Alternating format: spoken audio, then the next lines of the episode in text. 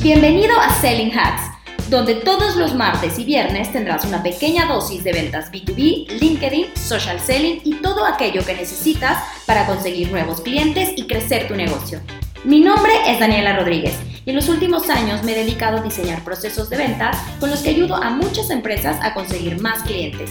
Estoy segura de que el contenido que estás a punto de escuchar te será de gran utilidad. Comenzamos.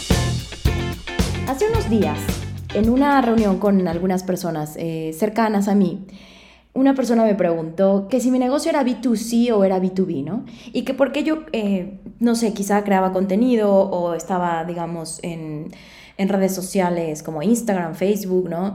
Eh, creando contenido y tal, si mi negocio era B, 2 b que realmente no era necesario hacerlo. La realidad es que después de ese día, quiero decirte que me quedé pensando en, en lo que había pasado, en lo que me habían comentado, porque es verdad que a veces me pregunto por qué hago tanto contenido, creo tanto tanta información, por qué ese afán de estar en Instagram, en Facebook, en TikTok, en Clubhouse, cuando mi red más importante es LinkedIn, ¿no? Y cuando el centro de mi negocio está en LinkedIn, ¿no? Y en estrategias business to business.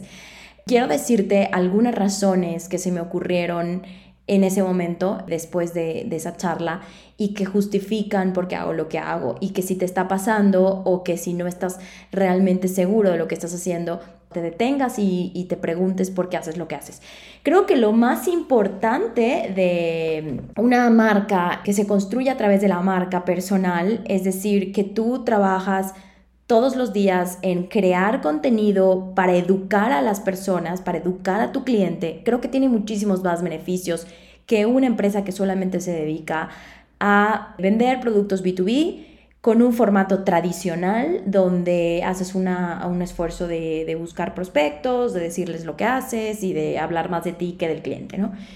Uno de los, de los, mm, digamos, de las razones por las que me dedico a crear contenido es porque quiero crear mi marca personal y fortalecerla.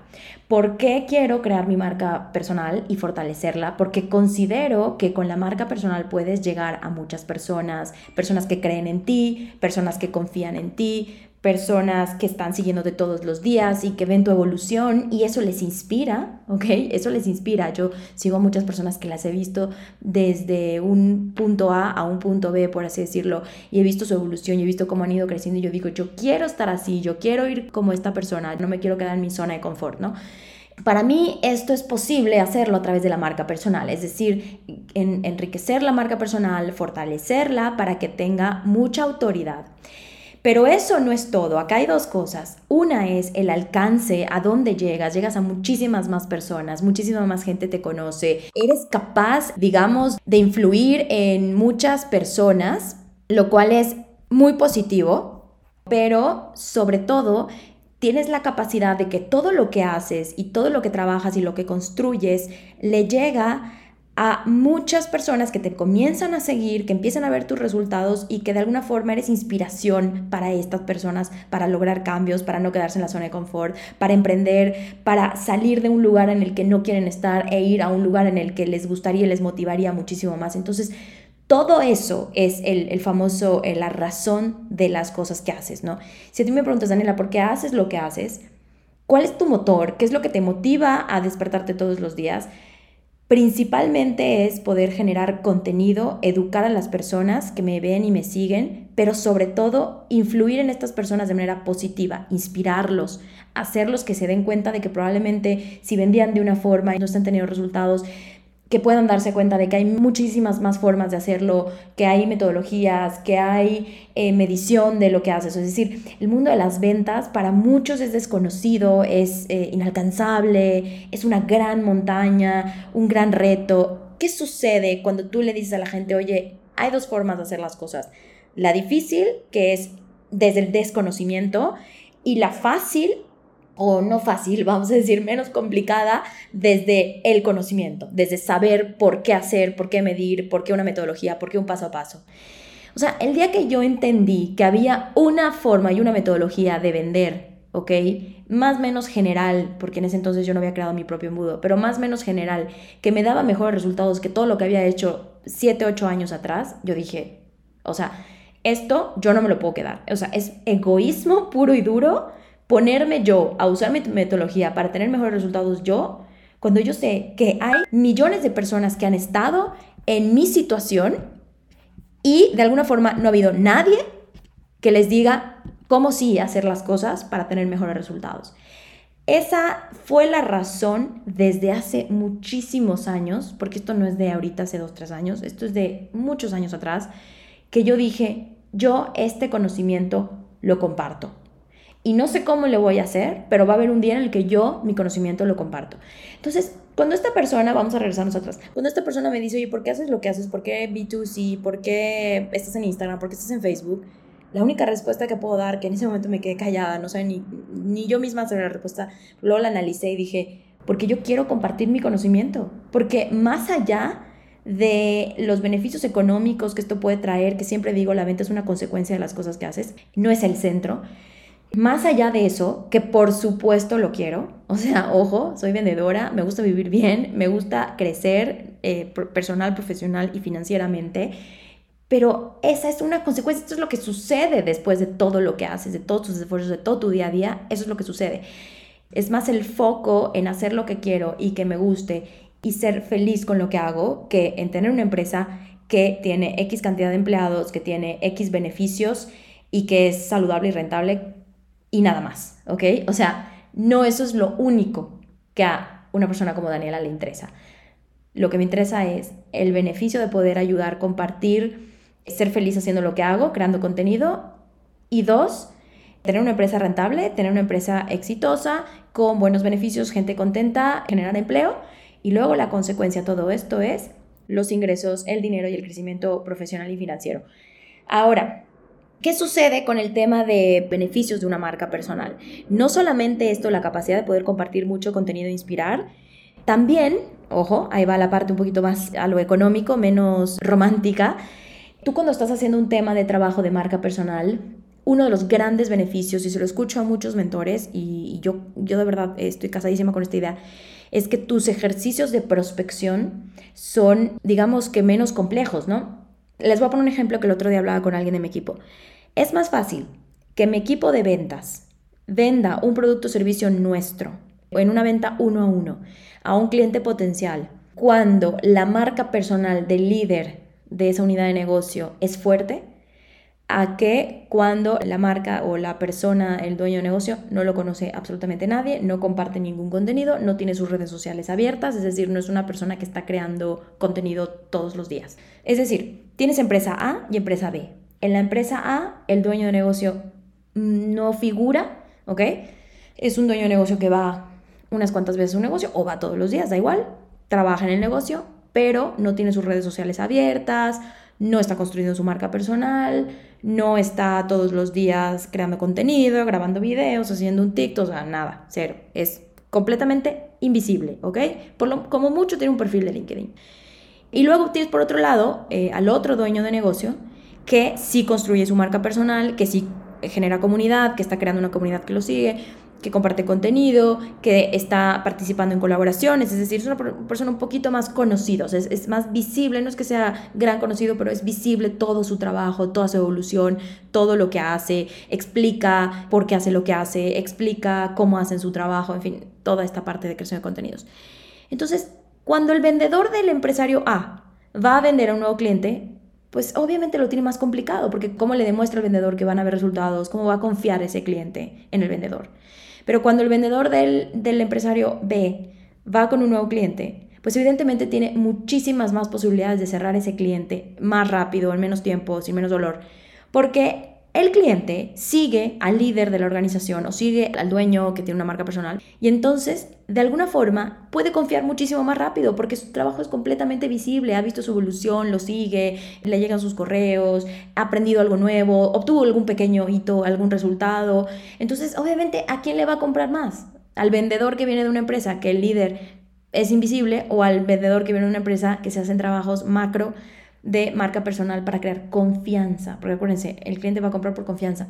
Entonces ahí es donde yo digo, pues claro, claro que valen la pena todas las horas, señores, que yo invierto en crear los videos, hacer los videos, subirlos a LinkedIn, crear contenidos, hacer copies, copies para mailing, copies para LinkedIn, lead magnets, ustedes no saben lo que se le invierte a los lead magnets. Los lead magnets son productos que ayudan muchísimo a los clientes porque con algo muy pequeñito puedes resolver algún problema o darte alguna idea y es gratuito, no te cuesta, es gratis.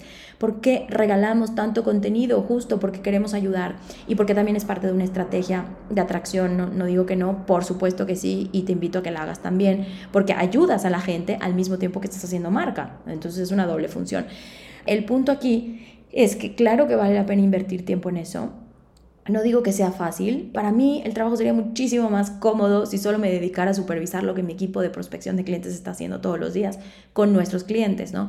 Que si lo hace bien, que si lo hace mal, que si el mensajito no era así, que debiste haberle dicho esto al, al, al lead. O sea, toda esa parte operativa también la hago, también la hago. Y sería muchísimo más cómodo quedarme ahí nada más todo el día.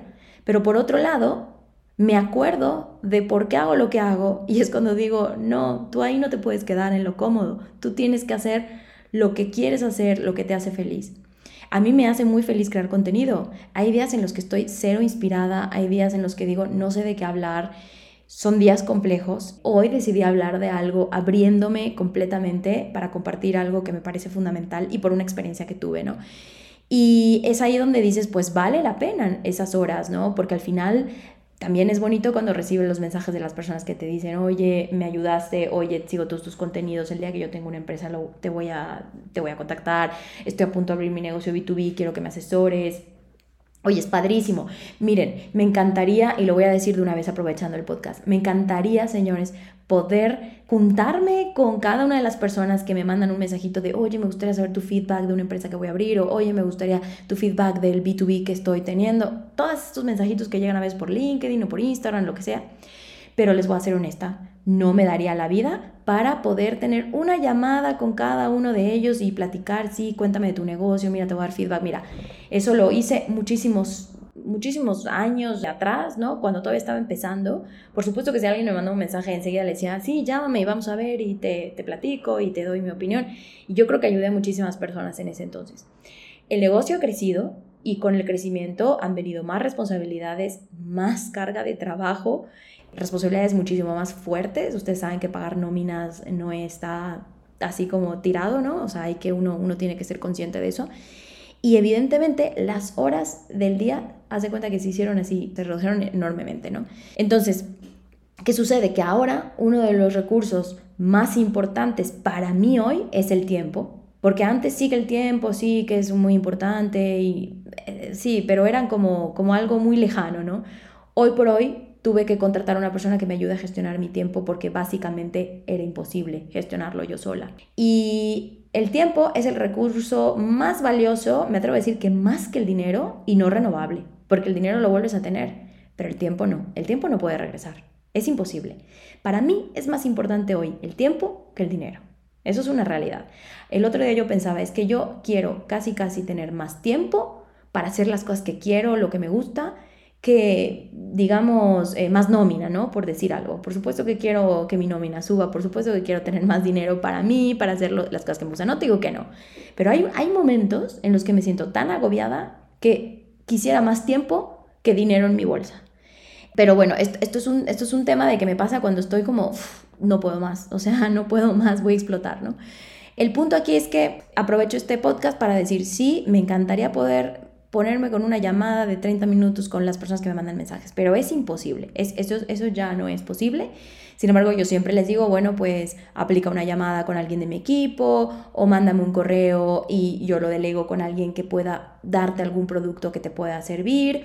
Y cuando de plano no podemos hacer nada porque la persona literal quiere como hacer preguntas o cosas muy puntuales, pues algo que sirve mucho es hacer un live donde me voy a conectar y entonces conéctate y me preguntas ahí directamente. Hombre, porque si voy a ayudarte a ti con una llamada por teléfono, pues mejor nos ponemos en una red social, lo hacemos en vivo y con tus dudas ayudamos a más gente. Es verdad que me falta hacer más lives, les prometo que voy a hacer más eh, en vivos para que justo hayan más oportunidades de preguntar, oye, tengo esta duda puntual, fíjate, me gustaría saber qué herramienta utilizas para tal cosa, ¿no? Entonces ahí podemos hacer ese tipo de respuestas.